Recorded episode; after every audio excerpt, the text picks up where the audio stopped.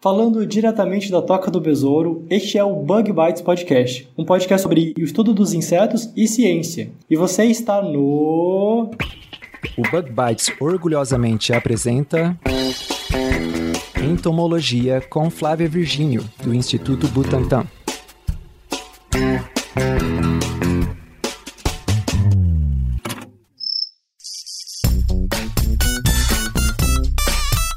A Flávia e eu vamos bater um papo com Daniel Carvalho Pimenta, pesquisador do Instituto Butantan, para descobrir um pouco mais sobre o mundo dos venenos nos insetos e em outros animais. Não é mesmo, Flávia? Exatamente, Felipe. Eu gostaria de lembrar aos ouvintes que essa é a terceira parte da nossa série de episódios sobre venenos. Nos episódios passados, nós conversamos sobre diferentes insetos venenosos, tóxicos e ou peçonhentos, né? E a gente falou sobre insetos da ordem Hemiptera, Hymenoptera e Coleoptera. E você pode conferir esses episódios no seu agregador de podcast ou em uma playlist que fizemos no SoundCloud. O link está na descrição desse episódio.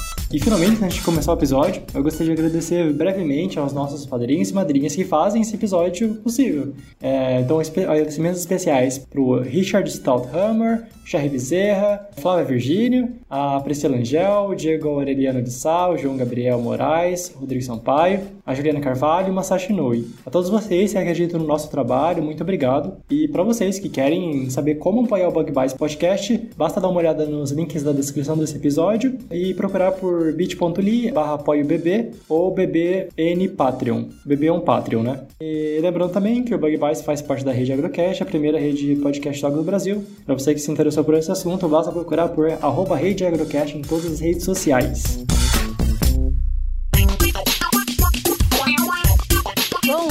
Conversaremos então com Daniel Carvalho Pimenta, mais conhecido como Daniel Pimenta, sobre o mundo dos venenos. Venenos são compostos químicos que contêm dezenas ou centenas de componentes, geralmente peptídeos e proteínas, neurotoxinas e enzimas, todas elas utilizadas pelos animais né, na captura de presas ou então para sua defesa. Exemplo de aplicação do veneno, por exemplo, uh, vários estudos já foram feitos com serpentes, escorpiões e aranhas. Já com lacraias e insetos, esse número é bem reduzido. Mas a gente pode dar um spoiler aqui, vai. Existem muitos insetos que possuem algum tipo de toxina e eles estão espalhados entre as ordens Diptera, Coleoptera, Hemiptera, Lepidoptera e Hymenoptera. E alguns deles já têm sido protagonistas de estudos de caracterização e até de aplicação de componentes dos seus venenos. Ainda existe um desafio, né, na área que eu acho que um dos grandes desafios que a gente tem é estudar melhor essa caracterização dos venenos. Eu imagino que isso seja uma das coisas que pouco se sabe ainda sobre os insetos. Bom, Daniel, muito bem-vindo ao Bug Bites. É um prazer tê-lo com a gente hoje. E vamos lá, nada melhor, né, ou ninguém melhor para te apresentar do que você mesmo. Então conta pra gente um pouquinho aí sobre a tua formação acadêmica e sobre a área que você pesquisa atualmente. Olá, muito obrigado pelo convite. Muito prazer conversar com vocês,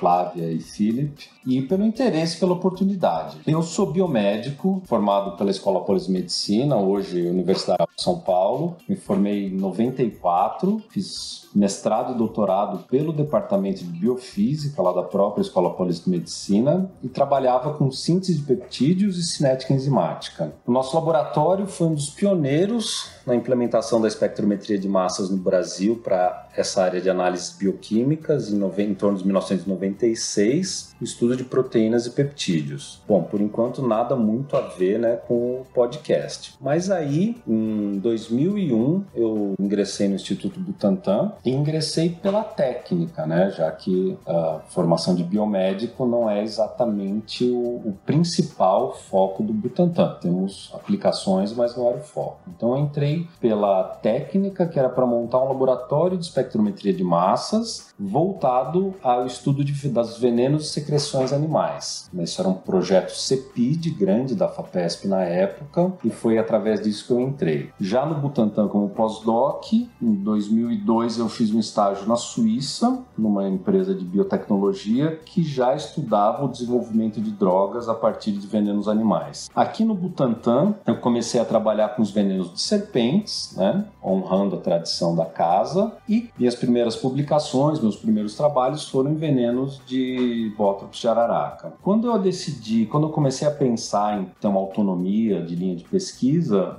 eu via, conhecendo já a comunidade do, do Butantan, eu vi que as linhas de escorpiões, aranhas e serpentes eram muito bem estabelecidas. Eu, como vim de fora, né, era um peixinho pequeno ainda na época, eu falei, eu não vou começar nem a competir, nem a conflitar com essas linhas que estão muito bem estabelecidas. Então, tentei ver o que aqui no Butantan havia, em termos de venenos e secreções, que fosse pouco estudado, mas que ao mesmo tempo pudesse me garantir um acesso regular ao material biológico. Então, eu conheci o grupo do Dr. Carlos Jared, da doutora Marta Antoniazzi, que trabalham com anfíbios, mas eles trabalham do ponto de vista da morfologia das glândulas de veneno. Então, eles estudavam distribuição, características histológicas, anatômicas e morfológicas de vários anfíbios brasileiros. E aí, primeiro pesquisei a literatura, vi que no Brasil haviam poucos grupos que estudavam bioquimicamente essas secreções desses anfíbios, e particularmente o grupo do professor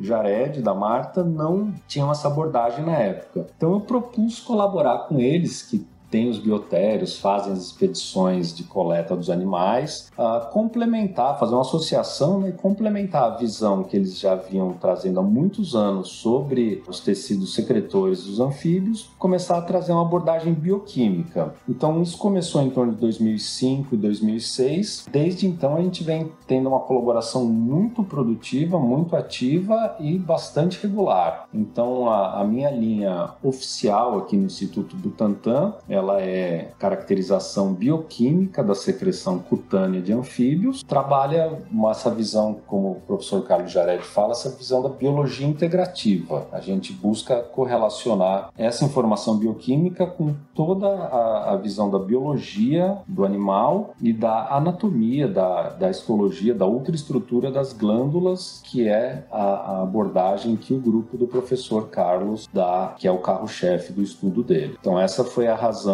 que eu vim parar no Butantan e essa é a minha linha temática principal aqui dentro do Butantan, trabalhar com os anfíbios. E nossa, muito legal, né? Muito interessante assim a, a caminhada das pessoas que a gente vem conversando no podcast, né? Nesse nesse bloco que a gente faz e a gente vai conhecendo um pouquinho mais de cada profissional que é meu colega lá no Instituto Butantan, né? Fico muito feliz em, em saber toda essa trajetória. Em geral, assim, como que te deu essa vontade de estudar venenos? Foi por acaso, né? Você já contou um pouquinho sobre a tua trajetória, mas tem alguma coisa que tu já tinha esse interesse na época da graduação? Ou as coisas foram acontecendo meio que ao acaso? Ao acaso, eu não diria que é ao acaso, né? Houve várias coincidências, assim, ao, ao longo da minha... da graduação, não. A graduação, ela é... um curso é bastante voltado para a área médica, né? O curso de Ciências Biomédicas da Escola Paulista de Medicina. Mas já já na pós-graduação, o laboratório que eu trabalhava, departamento de biofísica lá da Escola de Medicina, ele sempre foi uma referência no estudo de enzimas, né?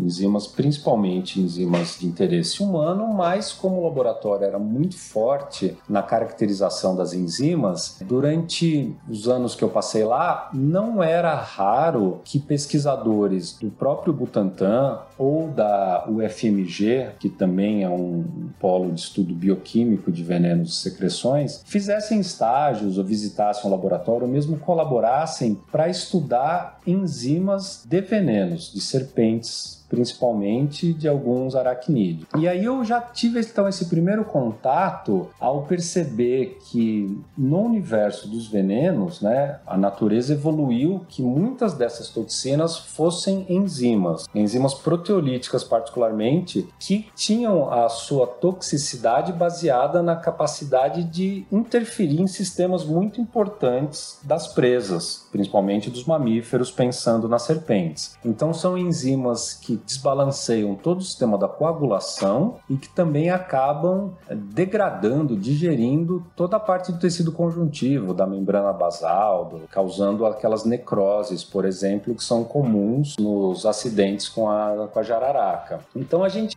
já tinha essa informação, eu na época não imaginava que ela ia ser muito útil para mim 10 anos depois, mas eu já tinha essa percepção de que o estudo de enzimologia que eu fazia lá na minha pós-graduação, que era ligado ao sistema calicreína, cinina, angiotensina, ou seja, peptídeos e proteínas, ia ser tão facilmente transposto para o universo dos venenos, porque do ponto de vista bioquímico, apesar do veneno ser uma mistura muito grande de muitos componentes e, e muitos tanto em classes bioquímicas quanto em quantidade, aqueles que têm a importância médica, que é uma das principais visões do Instituto Butantan, que é neutralizar as pessoas que sofrem os acidentes, são justamente os peptídeos e proteínas. Então, por essa razão, né, o porquê eu me interessei em estudar em venenos, como eu disse antes, ele veio primeiro pela técnica, mas depois pela curiosidade, né? Como que um veneno de uma serpente tem algo que é tão parecido com uma enzima da coagulação humana, a ponto de desbalancear de tal forma e, e ser uma coisa que pode levar a pessoa a morrer por um desbalanço tão profundo. E também aprendi que no, no universo dos peptídeos, por exemplo, um dos remédios mais famosos para controle da pressão arterial, que é o captopril, ele é derivado direto de um peptídeo do veneno da jararaca. Ele é uma modificação química e partiu da observação que as pessoas que eram picadas por jararacas todas tinham uma queda de pressão. E é uma história comprida, interessante, que até vale a pena ser abordada, não hoje, né, mas que o pesquisador brasileiro, de posse dessa informação, foi estagiar na Inglaterra e de lá saiu o captopril, que é um produto 100% derivado do veneno da Bótrix de arará. Ele já era um pesquisador, ele já era um pesquisador da USP de Ribeirão Preto. É Ferreira, Sérgio, Sérgio Ferreira era o pesquisador e ele foi para a Inglaterra e lá trabalhando com, eu se não me engano, com o grupo do Cushman, a gente pode checar essas informações. Eles modificaram quimicamente, eles fizeram peptídeo só de 5 aminoácidos e eles fizeram modificações para tornar ele viável por, via oral, né? Porque um peptídeo é, é, em última instância, ele é digerido no estômago, né? Igual comer um pedaço de carne, tá cheio de proteína e as enzimas lá do estômago, do intestino digerem tudo. Então a primeira grande sacada que o pessoal fez foi transformar um peptídeo em algo que fosse parecido com um peptídeo, mas que não fosse mais digerido no nosso trato digestório, mas que mantivesse a característica do peptídeo que é abaixar a pressão, porque a serpente ela faz praticamente inoculação intravenosa, né? Então não, não passa por nenhum sistema de digestão. Então todas essas coincidências, assim, o, o sistema que eu estudei no meu mestrado e doutorado tem a ver com o controle da pressão arterial, foi me direcionando no universo geral, global das toxinas e dos venenos, inicialmente para esse sistema que é, interferia diretamente, mas aí como veneno, como uma arma de predação ou defesa das serpentes, no controle da pressão arterial, né? E lembrando, né, a bioquímica ela é uma grande área do conhecimento. Então, com as devidas restrições, meio que tanto faz você fazer bioquímica de sangue, de plasma humano, de tecidos biológicos humanos, ou a bioquímica do veneno da secreção. Muda um pouco o jeito de abordar o material biológico, mas em última instância eu continuo analisando peptídeos e proteínas no primeiro momento. Então foi aplicar todo aquele conhecimento formal que eu tinha na, na parte da, da, da fisiologia humana, aplicando ela a destrinchar e tentar entender e conhecer o mesmo tipo de molécula com as mesmas técnicas analíticas agora presentes nos venenos e secreções. Essa foi a, basicamente a, a, o processo, assim, foi um processo mais mental, né, de transposição. Falou, pô, eu estava pesquisando peptídeos humanos, agora eu estou pesquisando peptídeo de serpente, mas o objeto da análise é o mesmo.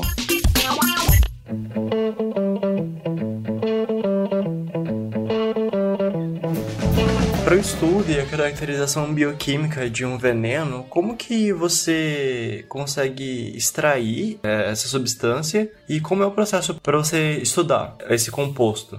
Eu sei que claramente para cada organismo existem variações nas técnicas, mas você poderia comentar um pouco sobre em relação aos organismos com que você já trabalhou? Com, é, ca, bom, cada caso é um caso, né? Então, em termos do início do estudo. E aí, como eu falei, eu acho que eu respeito muito essa diversidade de profissionais que tem no Butantan. Então, toda a parte de coleta dos animais, manutenção e a extração dos venenos, isso é feito pelos meus colaboradores e, que sabem eh, como obter da melhor maneira, com maior eficiência e menor sofrimento animal, os materiais biológicos que a gente vai estudar. Eu sempre faço questão de acompanhar a primeira vez para eu conhecer o animal que eu vou, vou trabalhar, para entender as particularidades, mas essa parte eu não, eu não interfiro muito. Eu recebo já o material, o veneno, a secreção, para processar aqui no laboratório. Que a gente tem, isso é uma, uma coisa que eu aprendi com o pessoal, o professor Carlos Jared, é que o material também evoluiu muito, a, a maneira de obtenção do material, ela evoluiu muito nos últimos 30 ou 40 anos. Hoje em dia, é, por exemplo, para a gente coletar a secreção cutânea dos anfíbios, a gente simplesmente pega o sapinho, a perereca, a rã e submerge ele num becker contendo água e fica cutucando ele com o dedo. Aí ele se estressa e com isso ele tem né, uma descarga de adrenalina, contrai o tecido mioepitelial e toda aquela secreção vai para essa água que no qual ele está imerso. Depois a gente retira o animal, volta ele para o habitat dele, ele se recupera durante algumas semanas e a vida dele segue normal. E a gente processa então essa, essa solução de veneno, essa água, esse 200 ml, 500 ml, depende do tamanho do animal, e aquela origem do meu material biológico. Nos anos 40 e 50, por exemplo, era muito comum o pessoal simplesmente capturava o animal, matava, removia toda a pele, triturava a pele e partia desse extrato total da pele para obter a secreção. A, a linha principal do, da, da, pesquisa aqui, né? Então, o pessoal dos anos 50 sacrificava o animal e retirava a pele. Tanto que um dos principais,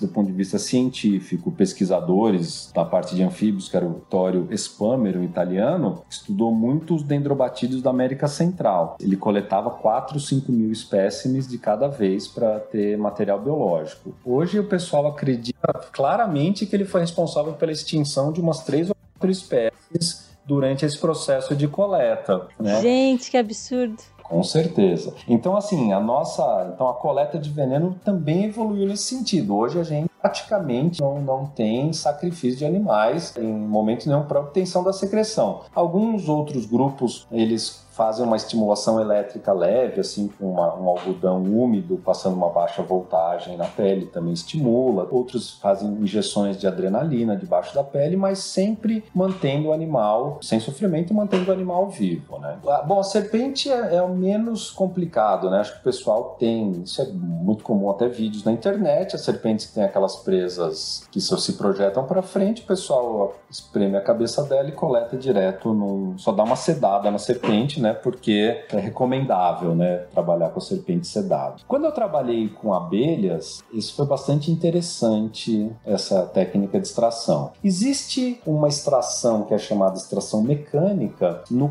qual o pessoal coleta uma abelha, prende ela numa, numa, num suporte de vidro, provavelmente, e com uma pinça espreme o abdômen dela para coletar o veneno que sairia pelo ferrão. A gente chegou a olhar bioquimicamente esse tipo de material mas a gente percebeu que ele sai muito, muito sujo bioquimicamente, que provavelmente sai conteúdo do intestino junto. Mas então sai lá, mas sai muito, sai muito feio o material, sai muito complexo, você tá nítido que aquilo não é só o veneno, né? O pessoal me contou e eu achei genial essa técnica de coleta que é chamada estimulação elétrica. Eles também, se vocês podem encontrar fotos disso na internet, é uma técnica comum aí. Pessoal na entrada das colmeias as produtoras de mel, né, esses apiários, bem na entrada daquelas caixas, assim, as abelhas entram por baixo, né, por uma fresta, eles colocam uma placa metálica e eles deixam passando uma corrente contínua o tempo inteiro, de baixa intensidade, obviamente, naquela placa metálica. Então, toda vez que a abelha pousa para entrar na, na colmeia, ela se sente atacada por aquele pequeno choque que ela leva e ferroa essa placa e deita ali uma gotinha de veneno. E aí, no final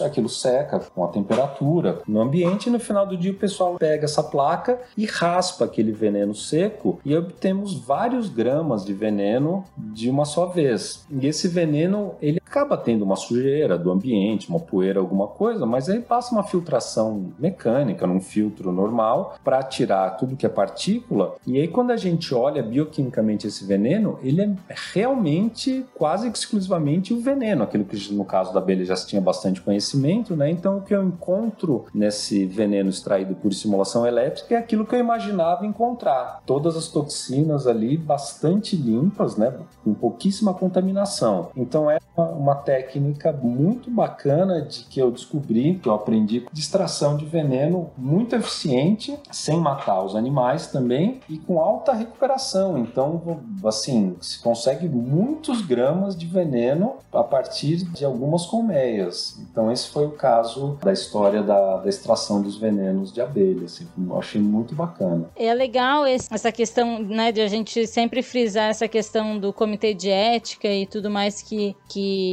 esses estudos eles são submetidos, né? Porque a gente que faz ciência, a gente não pode simplesmente ir lá pegar o bicho da natureza e sair espremendo ele ou, é, né, pegar a abelha lá e esmagar ela para ver o que, que vai acontecer. Tudo isso que a gente faz passa por várias revisões, várias pessoas leem aquilo e veem se o projeto ele é é possível de desenvolver aquele, aquele projeto, se a gente está declarando que aquele projeto que a gente vai fazer vai ser feito de forma ética e depois a gente ainda é cobrado por relatórios, né? Então a gente precisa mostrar como que a gente fez aquela extração, como que foi feito aquele estudo. Então, só para quem está ouvindo a gente entender bem certinho assim como que é essa parte ética. É, ser cientista não é não é muito mole não. A gente tem que, né, submeter nossos projetos sempre para muitas pessoas para que essas pessoas e esses comitês, né, então avaliem se a gente pode ou não pode desenvolver aquele estudo que a gente está querendo. Como ocorre a identificação de uma molécula? Existe uma base de dados pré-estabelecidas para comparação? Tipo, você consegue é, utilizar um equipamento e ver ali os picos na, na análise e ver se aquilo corresponde à sua amostra? Ou existe alguma, alguma outra técnica para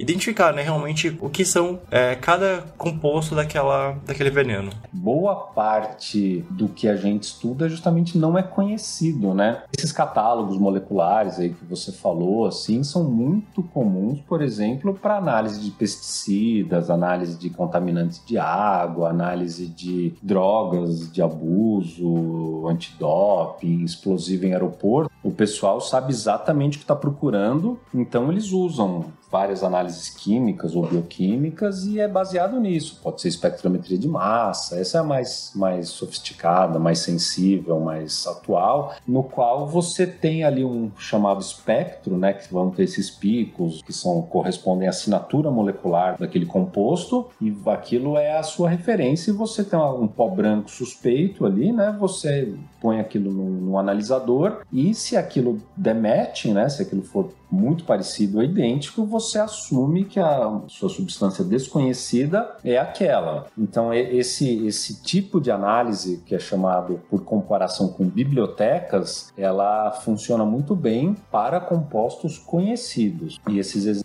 os mais tradicionais. A gente, quando estuda venenos e secreções, normalmente a gente não tem a menor ideia do que vai encontrar. Por outro lado, essas bibliotecas que eu te falei que são utilizadas para comparação, por exemplo, pesticidas e drogas, elas são alimentadas por nós pesquisadores. Então, à medida que a gente vai descrevendo nossas moléculas, elas passam a compor os bancos de dados. A gente pode criar bancos de dados proprietários dentro do nosso laboratório para trabalhar numa realidade limitada. Então, é, sim e não é por comparação, mas a comparação ela tem que ser contra algo que já foi determinado com certeza. Então, a espectrometria de massa gera esses picos é um tipo, existe a, a cristalografia, raio-x para você determinar estruturalmente onde está cada átomo em cada posição e saber quem é a molécula. Existe ressonância nuclear magnética. Então, para identificar uma molécula a partir do zero, nunca é uma única técnica analítica. Sempre são combinações de técnicas analíticas para você ter o máximo possível de certeza que aquela molécula é aquela. E como comentei rapidamente, o veneno é uma mistura de diferentes moléculas e diferentes classes moleculares. Então, uma abordagem que você vai analisar um alcaloide, um esteroide com uma molécula pequena, vai passar muito por isso: espectrometria de massas, cristalografia, ressonância nuclear magnética, algumas técnicas espectroscópicas, absorbância de UV, fluorescência, etc.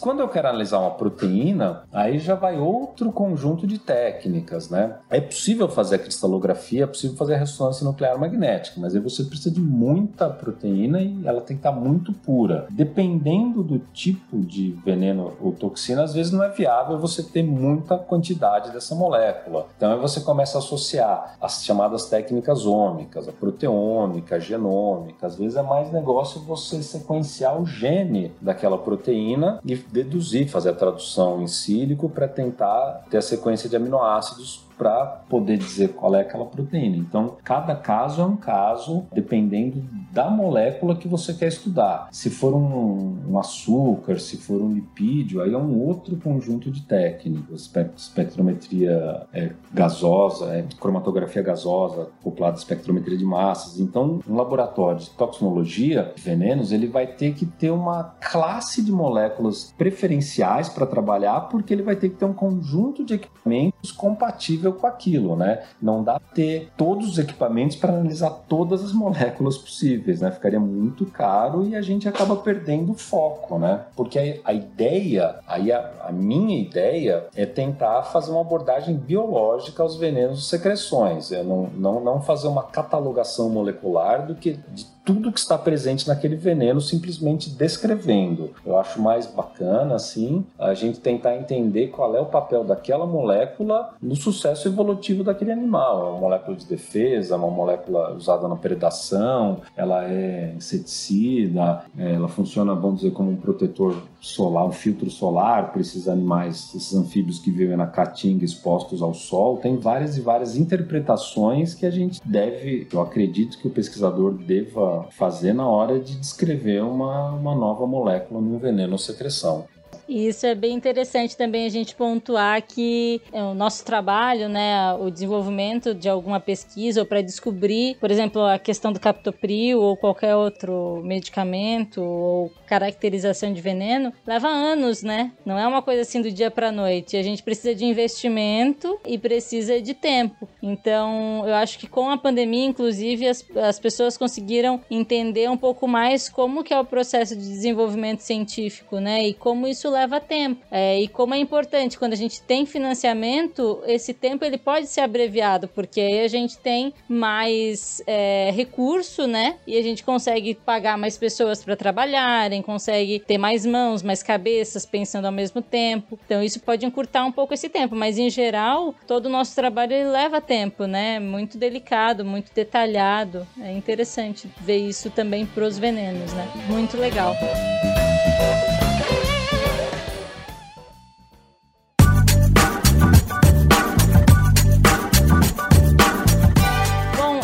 Você já falou um pouquinho, então, que trabalhou com as abelhas, né? Queria, então, saber se você já, já teve experiência com algum outro inseto e com as abelhas em específico, como que foi esse trabalho e, e se ainda está trabalhando com isso, é, em que pé tá essa pesquisa? Conta um pouquinho pra gente, por favor. Olha, aí eu peço desculpa aos biólogos e aos eventuais colaboradores, eu não tenho certeza se eu já trabalhei com outros insetos. Você tem que lembrar que até pouco tempo atrás eu chamava aranha de inseto. É, né? então, eu, eu fiquei pensando né? nisso. eu fiquei pensando nisso. Eu vou pegar o pimenta. Não acredito que ele ainda acha que a aranha é inseto. Mas eu nunca chamei golfinho de peixe, tá? Ah, então tá bom. Mas assim, brincadeiras à parte, voltando lá ao começo da minha história, eu vim parar no Butantan pelo meu conhecimento técnico para ajudar o Butantan a se modernizar. Então, esse CEPID que eu falei que surgiu no ano 2000, que era uma iniciativa grande da FAPESP para vários institutos paulistas, no caso particular do Butantan, tinha uma missão muito clara. O Butantan é um instituto de sucesso na época, né, quando eu vim para cá, ele fazia 100 anos. Hoje estamos rumo aos 120. O Butantan sempre foi muito conhecido pela produção de soros, vacinas e pelo estudo do envenenamento, né? Então, ah, o envenenamento da jararaca causa hemorragia e causa necrose local. O envenenamento da cascavel é neurotóxico, não causa dor local e tem efeito sistêmico e assim por diante para vários venenos. Então, assim, o que eu entendi da missão daquele CEPID na época é que o Butantan estava buscando deixar de ser um instituto que fizesse apenas entre aspas, apenas a abordagem fenomenológica do envenenamento para passar a entender do ponto de vista molecular. Ah, então, a jararaca causa necrose no local. Isso é uma observação fenomenológica, merece uma atenção clínica muito especial. Mas por quê? Qual é a molécula do veneno da jararaca que causa necrose? Que essa necrose é fruto do quê? O que está sendo degradado no indivíduo que foi picado pela serpente? E então, eu usei esse exemplo exemplo, mas a, a ideia era expandir toda essa visão molecular para todo o conhecimento que o Butantan já tinha acumulado ao longo daqueles 100 anos de existência. Então, com o tempo eu me dediquei, eu me interessei, eu fui seduzido aqui pelo universo temático e científico do Instituto Butantan e comecei a então me especializar, vamos dizer, numa bioquímica analítica de venenos e secreções. E com isso eu comecei a apresentar trabalho na Sociedade Brasileira de Toxicologia, comecei a orientar alunos, comecei a dar palestras em bioquímica de venenos e secreções. E com isso o pessoal que tinha um problema, tinha uma dúvida, falava, pô, eu tô com uma dúvida aqui nesse meu veneno, nessa minha secreção, vou colaborar lá com o pessoal do Butantan. Então, com isso, eu com certeza trabalhei com muitos e muitos venenos e secreções, mas apenas como colaborador, apenas ajudando o pessoal a entender a, a molécula que eles estavam na dúvida, se era uma enzima, se era um peptídeo, ou se aquilo estava puro, ou se aquilo estava no veneno, não podia ter sido misturado da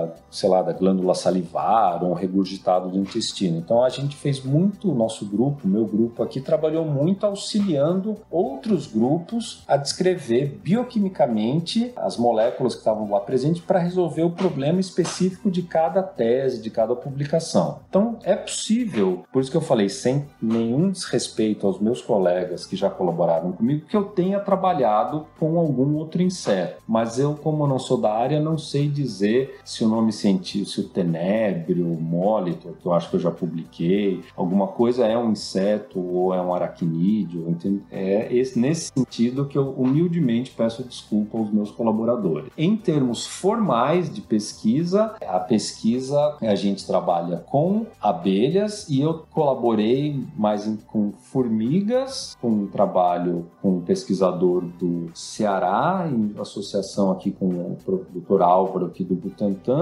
e com uma vespa, Pepsis. Nesses dois casos, aí sim, tem fazendo a caracterização bioquímica dos seus venenos. Aí eu sabia que eram insetos e trabalhos que eu participei ativamente, trabalhando desde sugestões na, na estratégia de obtenção do veneno, processamento e interpretação dos dados, se eram dados mais amplos com abordagem proteômica, fazer correlação com outras bases de dados de venenos de insetos ou até mesmo mesmo de artrópodes de maneira geral, para tentar ver se aquela molécula aparecia em algum outro ramo, assim. Então, com Pepsis, com Dinopodera e com Apps, eu trabalhei, e isso eu, eu posso ter informar com certeza para vocês. Em colaborações, eu, eu infelizmente vou ficar devendo uma informação mais precisa. Daniel, e hoje em dia, como que.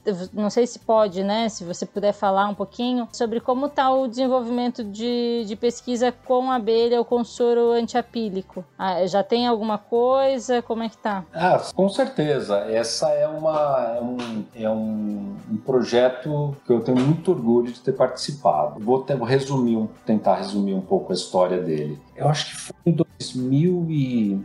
Deve ter começado em 2007, 2008. Eu já, já estava como pesquisador aqui do Instituto e havia um pós-doc aqui na época, o Dr. Rui Seabra, hoje docente da Unesp de Botucatu, que estava estudando, estava terminando o pós-doc dele aqui no laboratório de imunologia, eu não me lembro qual, lá com o Sorosvaldo Santana. E aí ele vendo lá que eu fazia essa caracterização bioquímica de outros venenos, né, não só a linha principal que eu desenvolvia de anfíbios, ele veio me propor então estudar o veneno de abelha, né? Eu falei, é, mas isso já não é, já não é conhecido, como é que tá, né? Ele falou, não, então, ele me contou a história que aqui no, no Brasil todo, mas bastante no interior de São Paulo, na região de Botucatu, ocorriam muitos acidentes com pessoas que eram picadas por enxames inteiros de abelha e que essas pessoas eram então envenenadas pelas abelhas, que não tem nada a ver com a, relação, com a reação alérgica, né? Pessoa que é alérgica, basta uma picada para ter um choque anafilático e, se não for tratada, pode até morrer. Mas a pessoa que não é extremamente alérgica, ela acaba sendo envenenada quando ela toma picadas de muitas abelhas. Uma abelha em si, ela injeta mais ou menos um microlitro de veneno, que em termos de envenenamento não seria algo preocupante. Mas se uma pessoa é pega por um enxame inteiro, ela vai, pode tomar até duas mil picadas de abelha. E existem relatos disso, não é um número aleatório. Duas mil picadas de abelha daria 2 ml 2 mililitros de veneno. Isso é equivalente a uma picada de uma jararaca. Então, a quantidade de toxina que uma pessoa recebe quando é atacada por enxame, ela é envenenada e ela, o veneno da abelha ataca especificamente os rins e eles começam a destruir os rins e a pessoa vai morrer por falência renal. Então, ele me explicou tudo isso. Eu falei, pô, isso é muito, muito, muito interessante. Mas o que é que você precisa saber? Eu falei, ah, eu quero saber o que é que,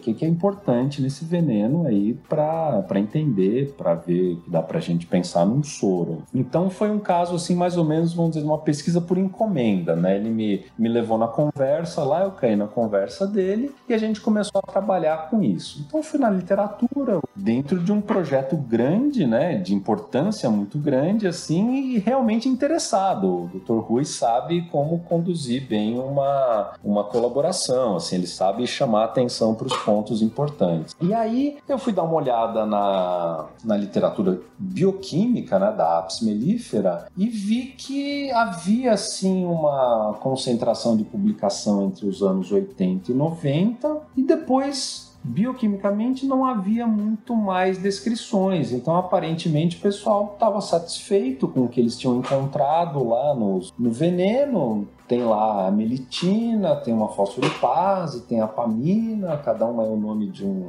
né, aptoxina 1, 2, 3, elas têm nomes genéricos assim, que são peptídeos de proteínas, tem histamina, que é o que causa diretamente a alergia, e tinha um monte de compostos minoritários. Eu falei, bom, eu estou aqui num laboratório moderno, né, com os equipamentos bastante modernos na época, assim, para análise bioquímica, eu falei, ah, deixa eu dar uma olhada se o que foi publicado até os anos 90 a gente não consegue, revisitando esse veneno com as técnicas contemporâneas que a gente tem de bioquímica descobrir alguma coisa, que é aquela velha máxima do, da arte da guerra, né? Conheço o teu inimigo. Então eu fui estudar de novo esse veneno e vimos que, em colaboração com o apiário lá da Unesco de Botucatu, primeira coisa a gente eu perguntei, o veneno varia né, ao longo do ano? Porque essa questão da variabilidade sazonal, variabilidade em função do sexo do, do, do, animal, da idade, etc., já tinha começado a ser abordada de maneira geral em toxinologia, principalmente nas serpentes, que aqui no Butantan você consegue acompanhar uma serpente ao longo da vida, você sabe muito bem quem é macho, fêmea, etc. Então a gente analisou o veneno de abelhas coletados ao longo de um ano e viu que que, apesar de bastante constante, havia uma variabilidade significativa. Então, ele descreveu ali uma sazonalidade para uma molécula específica, né?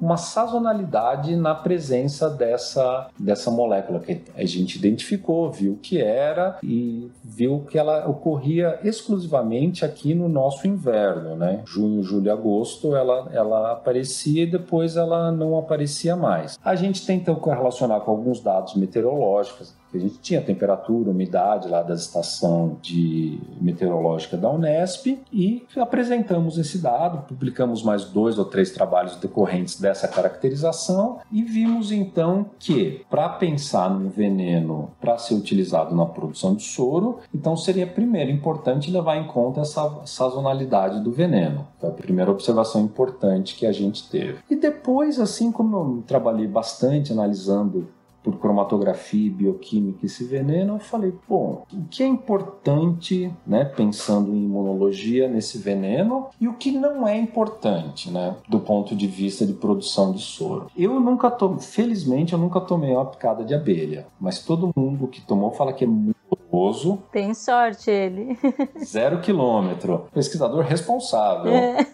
Os EPIs adequadamente, né? E o que que é a outra questão? Alergia, né? E em paralelo, o, eu sabia de tanto esse meu colaborador, o professor Rui, quanto outros grupos de pesquisa, tem, pensando em fazer soro para picada de abelha, é, descreveram que se você vai fazer a abordagem tradicional, que é injetar uma quantidade relativamente grande no cavalo para induzir a produção de anticorpos, para ir fazer o soro, o cavalo sofria muito, o cavalo chegava a deitar de dor, os animais tinham choque anafilático. Então, juntando essa informação com a que eu tinha acabado de obter e gerar nos trabalhos que a gente publicou naquela época, que era uma maneira bastante atual de caracterizar o veneno, eu falei, bom, a gente vai fazer então aqui, vou propor uma detoxificação desse veneno a fim de reter só aquilo que é importante do ponto de vista imunológico e remover, né, eliminar tudo aquilo que causa dor e sofrimento e alergia. Esse processo foi objeto de uma patente, então esse eu não vou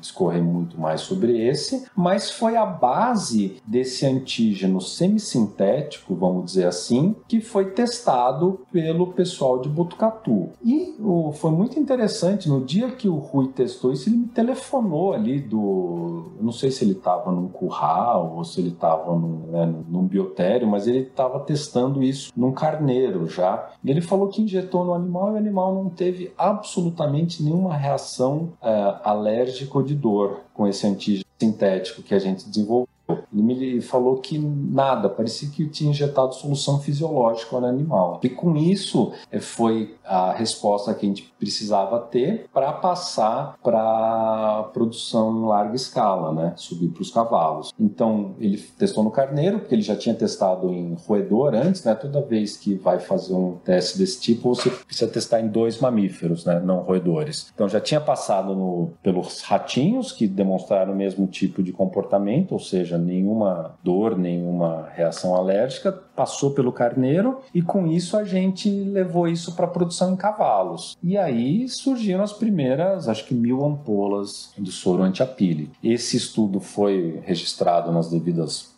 plataforma Brasil, Comitê de Ética, etc., e foi pedido para a Anvisa.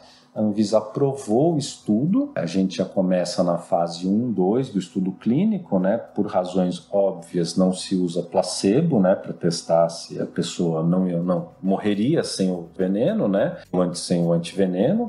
Então, o estudo foi feito em uma população menor, porque você precisa ter um hospital associado, esse hospital precisa estar disposto a seguir todos os protocolos do estudo clínico. Então, se não me engano, foram 20 pessoas que foram tratadas durante aí dois anos que foram coletados esses acidentes com essas picadas massivas, ataques maciços de abelha. E esse estudo terminou agora, acho que semana passada, acabou de sair publicado num jornal importante. Ai, que legal. Fase 1, fase 2, mostrando a segurança e a eficácia desse tratamento. Com isso, a gente formalmente terminou, a gente, o grupo todo, né? Eu já isso já não, não tenho nada a ver com a parte clínica, etc., mas o grupo terminou então o estudo clínico, fase 1, 2, publicamos num jornal importante e com isso agora estamos dando entrada para pedir a fase 3 para a Anvisa. Aí a gente já vai levar isso para o universo de algumas centenas de pessoas, descentralizar esse estudo em mais hospitais pelo Brasil e assim, e tudo isso é patenteado, mas patenteado em nome das universidades públicas, que a nossa ideia é abastecer o SUS com isso daqui, né? A gente quer realmente devolver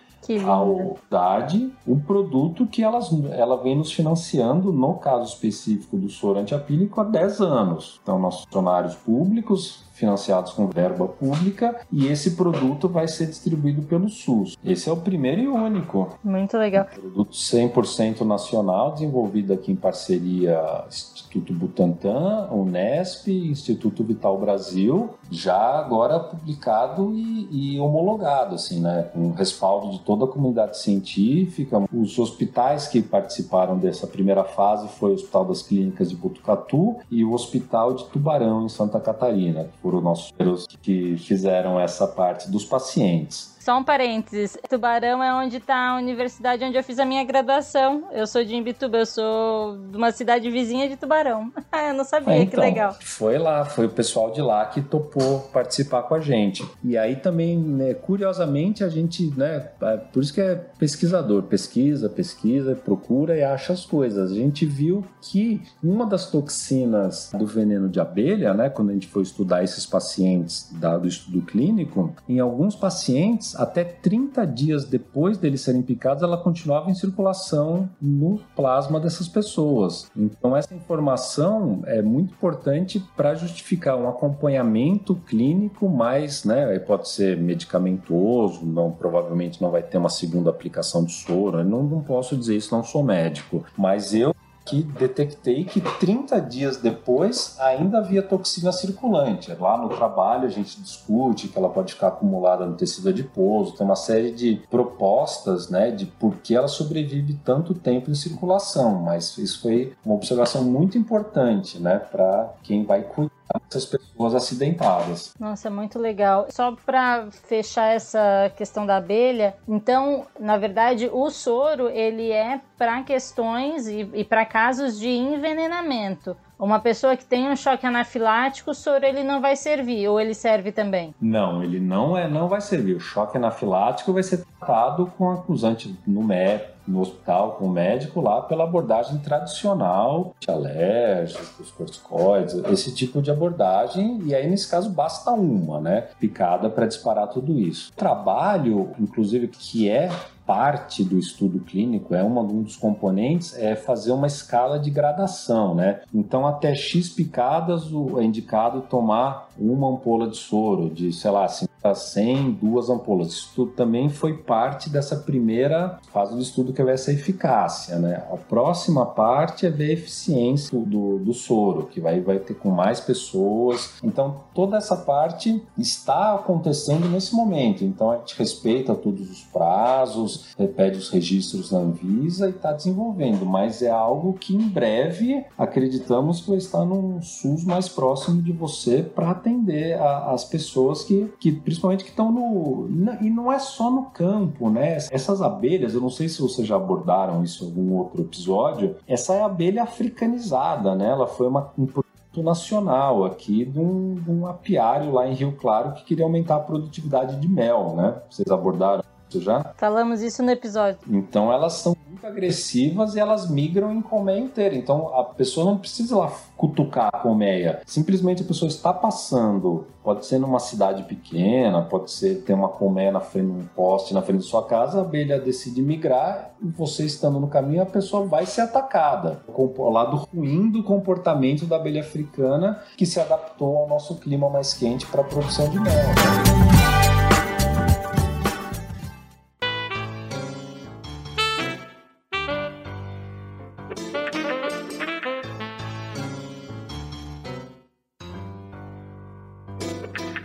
Conhece um besouro chamado Onychocerus albitarsis? É também chamado como besouro escorpião. Ele, a ponta das antenas dele tem uma especialização que funciona como se fosse um aguilhão de um, de um escorpião. E existe uma glândula de veneno associada. Não é mortal nem nada, mas existem alguns relatos na literatura médica de acidentes com esse besouro. O dedo fica inchado ali por um tempo. Mas é interessante porque eu estava justamente lendo um artigo sobre esse assunto e é um besouro que ocorre aqui, inclusive no Paraná, no em outras regiões do Brasil. E eu, eu vi que não existe uma. Justamente por esse besouro ser raramente coletado, e o bicho de museu também, às vezes, é, já se passou muito tempo, né? Não tem mais veneno ali para ser analisado. Então ninguém nunca fez a caracterização desse inseto. Você já pensou em trabalhar com caracterização bioquímica do veneno desse besouro? Porque certamente é um organismo bastante interessante, né? E realmente com essa especialização única. Seria bem legal ver também a composição química do veneno. Eu não, não conheço. Não, não. Muito interessante. Ué, vamos fazer uma colaboração aí, vamos estudar. Já quero.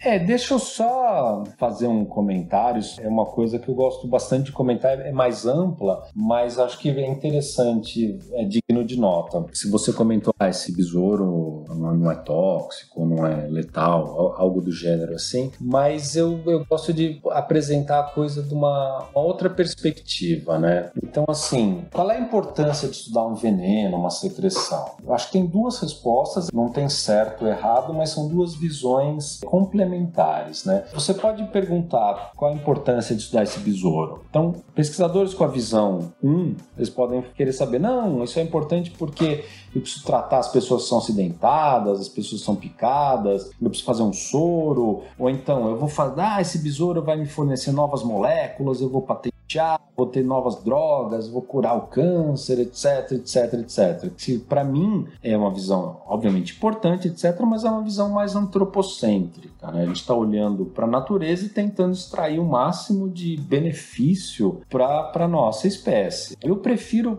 praticar uma segunda visão, que é entender assim: primeiro, esse animal ele está vivo há sei lá quantos milhões de anos, então ele é um sucesso evolutivo. Então não há dúvida de que ele tem todas as moléculas necessárias para as relações dele presa-predador, ele tem toda a defesa química contra infecções, bactérias. Ele, ele, ele é um sucesso. Então, para mim, eu prefiro entender ecologia química desse animal. Então, o que ele faz, o que ele produz molecularmente e como isso se relaciona com o ambiente que ele vive. Quem são os predadores, quais são as presas, o que pode infectar ele, qual a estratégia reprodutiva dele, como ele se protege mecanicamente, ele se esconde, ele se enterra, ele é fossório, ele é aéreo. Tudo isso vai se refletir de alguma maneira no veneno ou na secreção, porque para a maioria dos pesquisadores, o veneno também é um fenótipo, ele também representa aquilo que o, que o animal interage. Então, eu prefiro praticar essa segunda visão, mas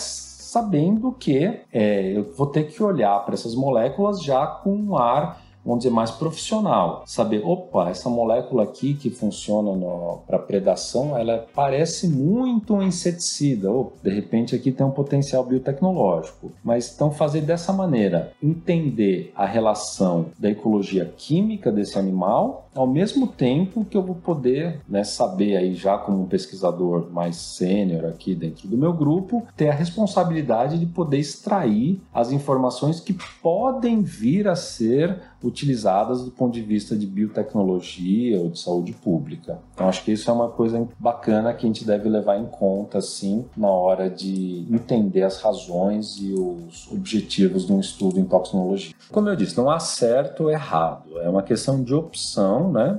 Eu opto e procuro desenvolver a segunda vertente desse, dessas duas maneiras que eu comentei. É, eu ainda, eu ainda emendo nisso, nisso que o, que o Daniel falou. Eu, eu entrei recentemente né, no Butantan como pesquisadora e desde quando eu entrei eu tenho, eu já faço, já, já sou do Butantan desde 2012 por conta do doutorado, mas agora como pesquisadora eu estou há dois anos, dois anos e pouquinho. E desde quando eu entrei como pesquisadora profissional eu tento fazer isso de, de a gente tentar entender como um todo, né, e, e fazer essa colaboração, é, juntar pessoas, juntar é, expertises para que a gente possa chegar em alguma resposta. E eu bato muito na tecla do, dos insetos, da importância dos insetos de interesse médico, né, porque muitas vezes eles são negligenciados, porque eles não causam um problema de saúde pública absurdo, como uma serpente, por exemplo, né, que pode é, levar a pessoa a óbito, mas ao mesmo tempo eles são super ricos em questões, como o, o Pimenta falou, de toda a bioquímica, muita coisa a gente não sabe ainda deles, tanto evolutivamente falando, quanto é, pensando até em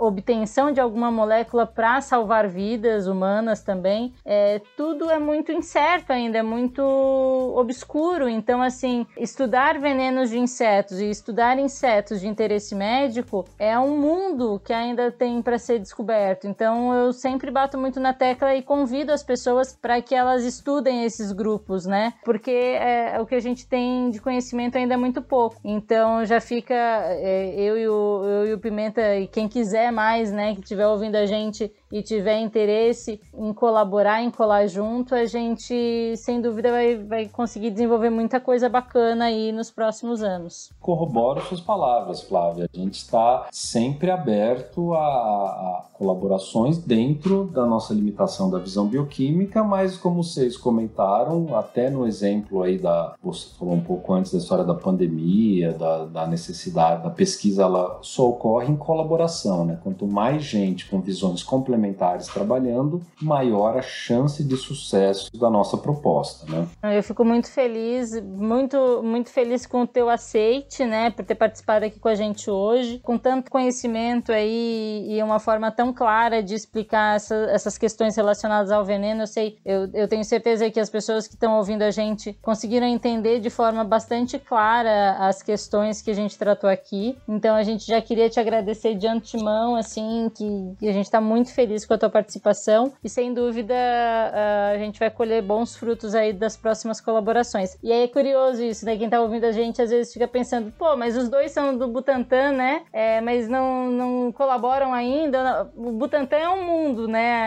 A gente, a gente fala que tem muitos pesquisadores, às vezes a gente não, não conhece todo mundo pessoalmente ainda, ou não tem tanto contato. Então, eu acho que essa forma também de a gente chamar esses pesquisadores para falar sobre, de alguma forma, né, é, insetos e, e, suas áreas de, de atuação é uma oportunidade para que a gente consiga começar a fazer essas novas pontes, né? Então, mais uma vez, muito obrigada em nome do Laboratório de Coleções Zoológicas, né? E é, em nome do Bug Bites. Obrigadão mesmo. Eu agradeço muito a oportunidade. É, foi um prazer. Espero ter atendido, apesar de ter falado fíbios, serpentes, espectrometria de massa, um monte de coisa, mas é assim, como a Flávia falou, nada é muito por acaso.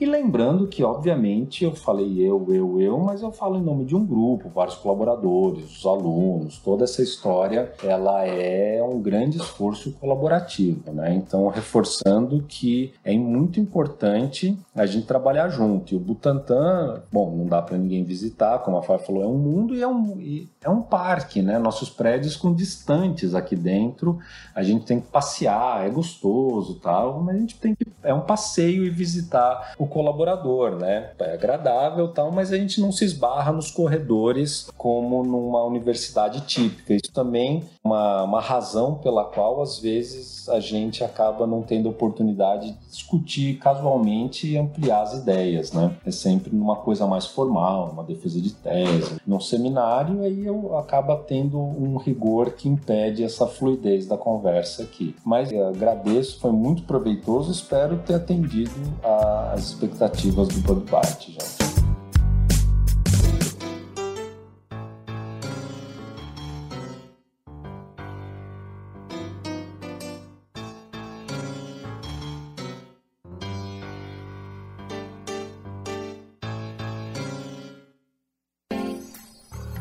Esse episódio é patrocinado por você ouvinte. Sim, você mesmo que está escutando a gente e que divulga o Bug Bites para todos os seus amigos e amigas. Vocês fazem a diferença para que o Bug Bites atinja mais pessoas e continue crescendo. Não se esquece de que o Bug Bites está em todas as plataformas de podcast, inclusive no Spotify. Aproveita e manda esse episódio lá no seu grupo do WhatsApp. Vocês não têm ideia de como isso ajuda a gente. Muito, muito obrigado pelo apoio. Este podcast foi editado por Orelha, o Estagiário, edições de podcasts e criação.